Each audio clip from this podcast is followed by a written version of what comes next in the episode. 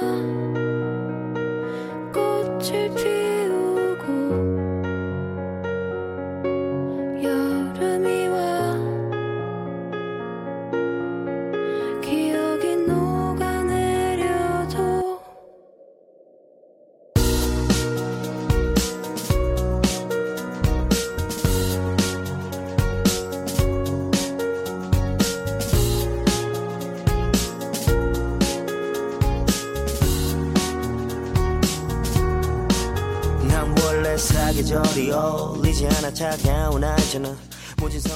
天寒地冻，年关将近，我跺着脚在星巴克里等我的抹茶咖啡，突然就看到了安妮网志的更新。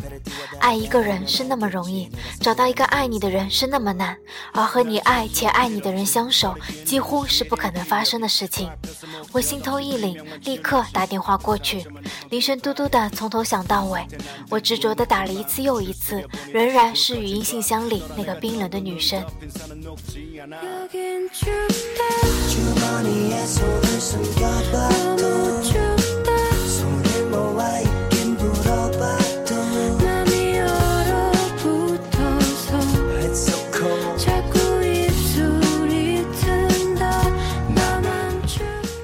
我知道安妮是在二零一零年，我们大学里没有一个人不知道她。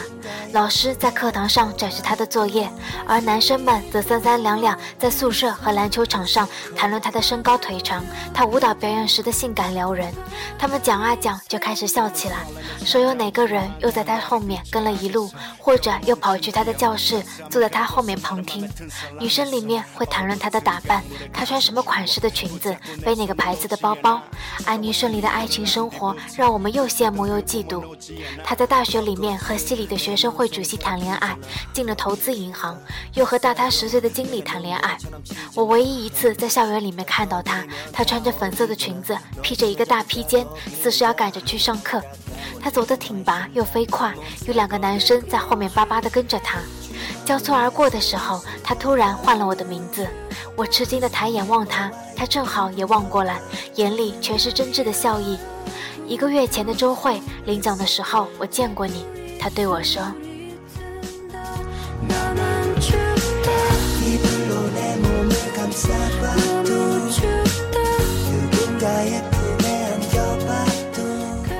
二零一二年大学毕业的第一年，我被分配去做一个上市的项目，做了两个多礼拜，投资银行的团队也来了。那一天，我抱着一大堆文件，顶着新烫的卷发，踩着新买的并不合脚的高跟鞋，晃晃悠悠的进门的时候，突然就看到了他的侧影。他还是很瘦，从衬衫到外套到鞋都是黑色的。我喜出望外和他打招呼，忙不迭地告诉大家他是我的校友。他点点头，很快就垂下了头，用刘海遮住半边脸，连敷衍的笑容都没有。我自讨没趣，悻悻地走开了。但是我却猝不及防地在洗手间里看到他用勺子扶着两只肿得像桃子一样的眼睛。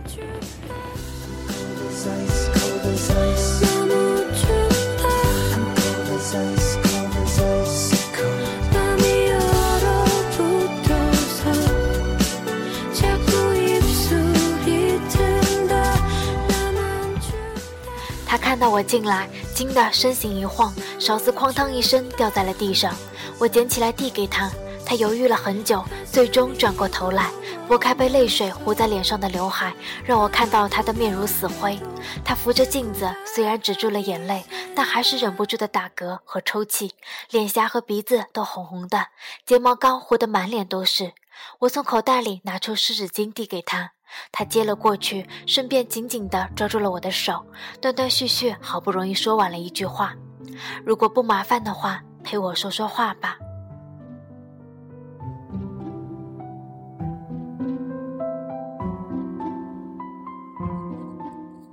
无论是那个英俊潇洒的商学院主席，还是那个月收入几十万的银行家，他们都算不上传统意义上的好人。成功人士的商场传奇，依靠着大量的手段和心机、花招和诡计。大多数女人都只是爱着他们的钱，安妮却是真心仰慕他们在谈判桌上的挥斥方遒，在演讲台上的舌灿莲花，并甘愿深夜等他回家，为他泡一杯清茶。我坐在马桶圈上听安妮讲那个银行家，因为常常出差，所以在世界各地都有女朋友的故事。他无数次告诉自己，他是真的很忙，他真的每天都要加班到凌晨。他陪他去应酬，客户恰好是一群女人。他叫这个宝贝，叫那个甜心，说着深藏不露的黄色笑话，言语神色间多有挑逗意味。女人都被他迷得神魂颠倒，唯有他已经在一旁喝得烂醉，吐了一地，已流了一身一脸的眼泪。他觉得尴尬，让司机送他走，给他在酒店开了间房。第二天又让司机去接他，顺便还有一只赔罪的卡地亚手镯。他诉说的时候满脸通红，用力呼吸着，好屏住眼泪。他拼命地捏着自己的手，已经掐出了血印子。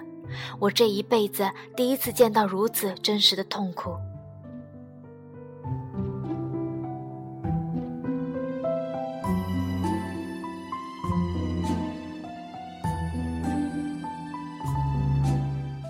一切都会好的。我侧过身子，避开了垃圾桶，然后别扭的把他抱在了怀里。他天生就有种飞蛾扑火的个性，做任何事情都纵身跳入，倾尽所有。而我觉得这种个性本身是如此的危险而令人着迷。那段时间，他每天早早的到公司，然后取出放在冰箱里面的勺子，到洗手间敷眼睛。他拼命三郎一样的工作，连复印、买咖啡这样的活都揽了下来。他总是匆匆的来去，拒绝和任何人同行。我非常沮丧，因为没有什么是我能够做的。我大学里或多或少都有些嫉妒她如此风光，但朝夕相处下来，发现她内里也不过是个单纯善良的女子。但偏偏这个世界的规则并不是善有善报，恶有恶报。我沮丧的几乎也要落下泪来，反倒是她来安慰我：我们这么善良赤诚的人，一定会有好结局的。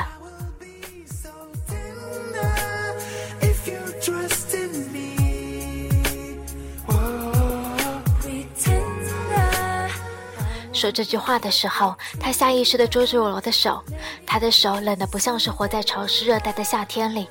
彼时，我们坐在公司门后的楼梯间，他从自动售卖机里买了两瓶冰可乐，一瓶给我喝，一瓶照例用来敷眼睛。项目结束的那天，老板请客吃海鲜，酒足饭饱，我和他站在地铁站的出口，我欲言又止，看着他转身离去，突然几步追上去，紧紧地拥抱了他一下。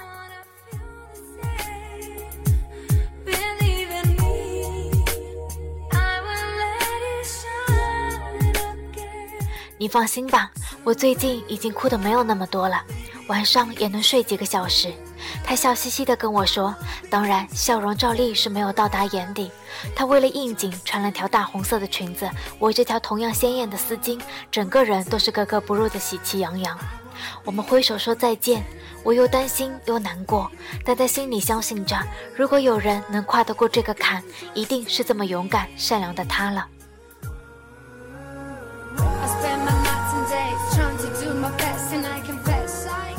我虽然不再和他天天见面，但我每天都看着他网志的更新，他也不断的发照片给我看。他穿着新买的裙子，他涂了粉色的指甲油，他恢复了舞蹈的训练，他开始学他一直想学的作曲。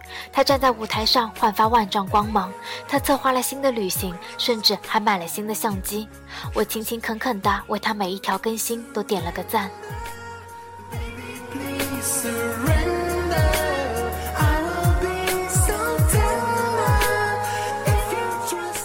二零一三年五月的一个周日的晚上，我正准备第二天出差的行李，他突然打给了我，明年四月份陪我去摩洛哥吧。啊！我一时愣住，我敏锐的第六感让我问道：是只有我们两个人吗？在逼我向诸多神明发下誓言之后，他终于告诉我，他爱上了一个摩洛哥男子，他向他求婚，而他准备去嫁给他。你做我的伴娘好不好？你知道，没有你，我大概就永远被打沉在地底，卑微的翻不了身了。他这么说，坚定愉悦。爱情既给了他软肋，也赋予了他盔甲。儿童里，他的声音明快爽朗，不停地给我讲摩洛哥婚礼的习俗。他听起来是那么的无坚不摧，再也不是一年前咬紧牙关，直到躲进洗手间才让眼泪决堤的小女孩了。有些话烂在心，不敢忘还有谁会去吗？我问。既然是婚礼，就算不铺张排场，也总要热热闹闹的吧？他突然愣了一下，我能想象到他吐舌头的样子。我还没敢告诉其他人。他的未婚夫是他去摩洛哥认识的当地画家。夕阳西下，他穿着当地的传统长裙，戴着叮铃当啷的银质手镯、手镯和耳环，漫步在桥上。他的眼睛里有真诚和好奇，他的背后是广阔的土地和一座座清真寺。他因为落日美景而驻足停留。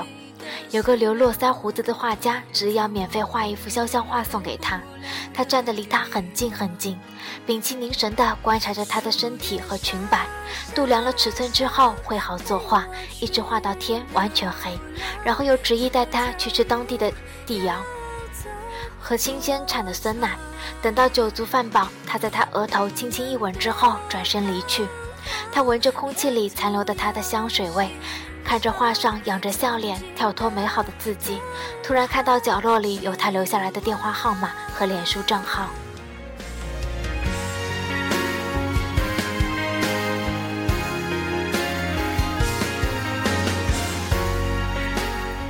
在之后的一整个行程中，都因为额头上轻轻的一吻而心神荡漾。每遇到一个街头画家，都会驻足观望。想要寻找他的影子，最终忍不住加了他的脸书，又贸贸然然地给他发了短信。我不放心，当下就约他出来面谈。我到的时候，他穿着一条柠檬黄的裙子，占据了阳光最充足的一个角落。他目光灼灼，笑容点亮了他周围的一小片世界。因为和他在一起，我很快乐。我喜欢笑，而他轻易就能让我笑出声来。无论是他画的一幅简笔画，还是一条简单的问候早安，你知道，一年前的时候，我以为自己失去了笑这个表情，而且他知道很多我不知道的东西，借由他，我开始另认识另外一个未知的世界。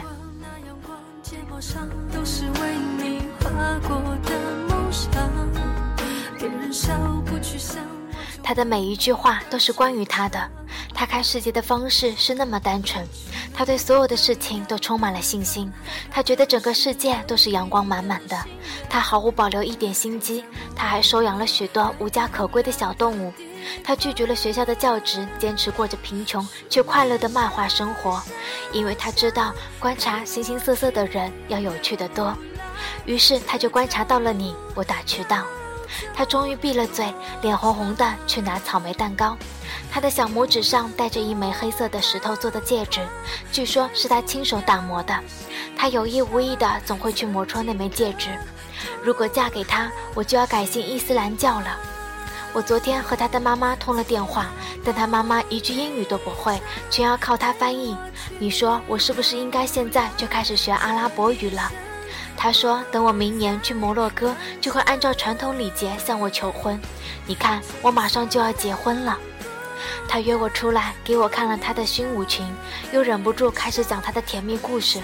他讲得很快，我看着他瞬息万变的表情，时而紧张，时而兴奋，时而迷茫，但一直都是笑着的。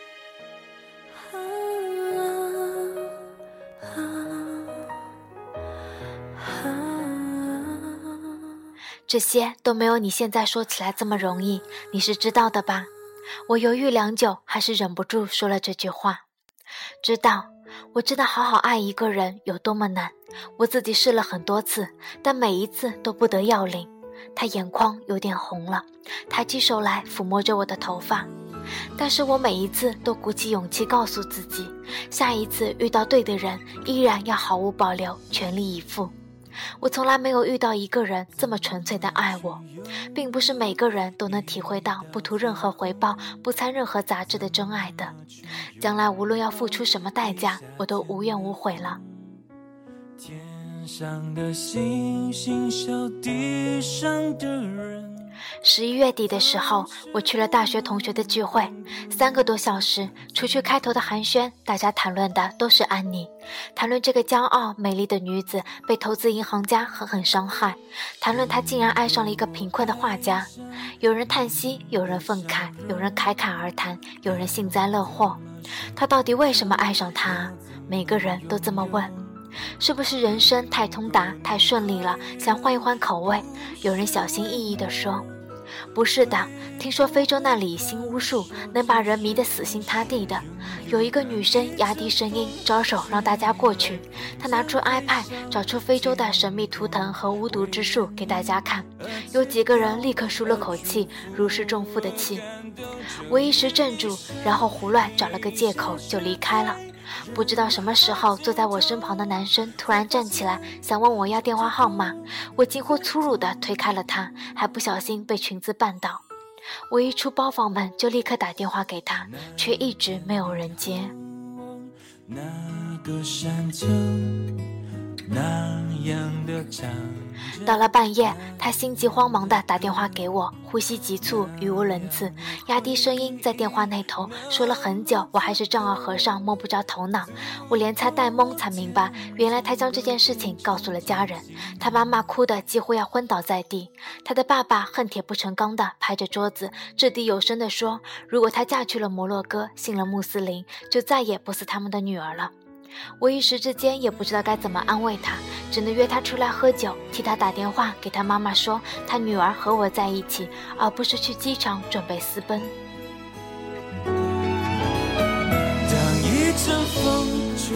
和我之后的人生都是我自己决定的，好坏都由我自己承受。我的婚姻和我之后的人生。我目送着，看他踩着高跟鞋，威风凛凛地从他兰桂坊里走了出去，长发飘扬的成了一面旗帜。然后第二天，他打电话给我，他骗他爸妈他已经分手了，甚至还答应了他妈妈给他安排的相亲。我后来瞒着安妮加了她男朋友的脸书，想要看看他到底有多么好。他英语不太流利，对于金融业也知之甚少。他一听到安妮的名字便很兴奋，跟我讲他大学的时候一直考第一名，他参加了好几个舞蹈比赛，在星光大调上。跳过 tango，，工作上的业绩非常出色，但一听到我和他是旧同窗，立刻求着我问安妮的各种小习惯。他告诉我，安妮是那么特别的一个人，自信开朗、活泼幽默的异族女孩，来自一个陌生的世界，带她看许许多多崭新的风景。他说那些话的时候，我眼前浮现出安妮的样子。他握着一杯威士忌，壮士一般的一饮而尽。他在所有的工作或者谈话间隙看着手机短信。他一听到手机铃响就立刻跳出来看，然后忍不住抿嘴笑起来。我想，那个卡萨布兰卡的午后，他走在桥上经过他身边的时候，一定迷人极了。他是个好男孩，祝贺你！我发短信给他。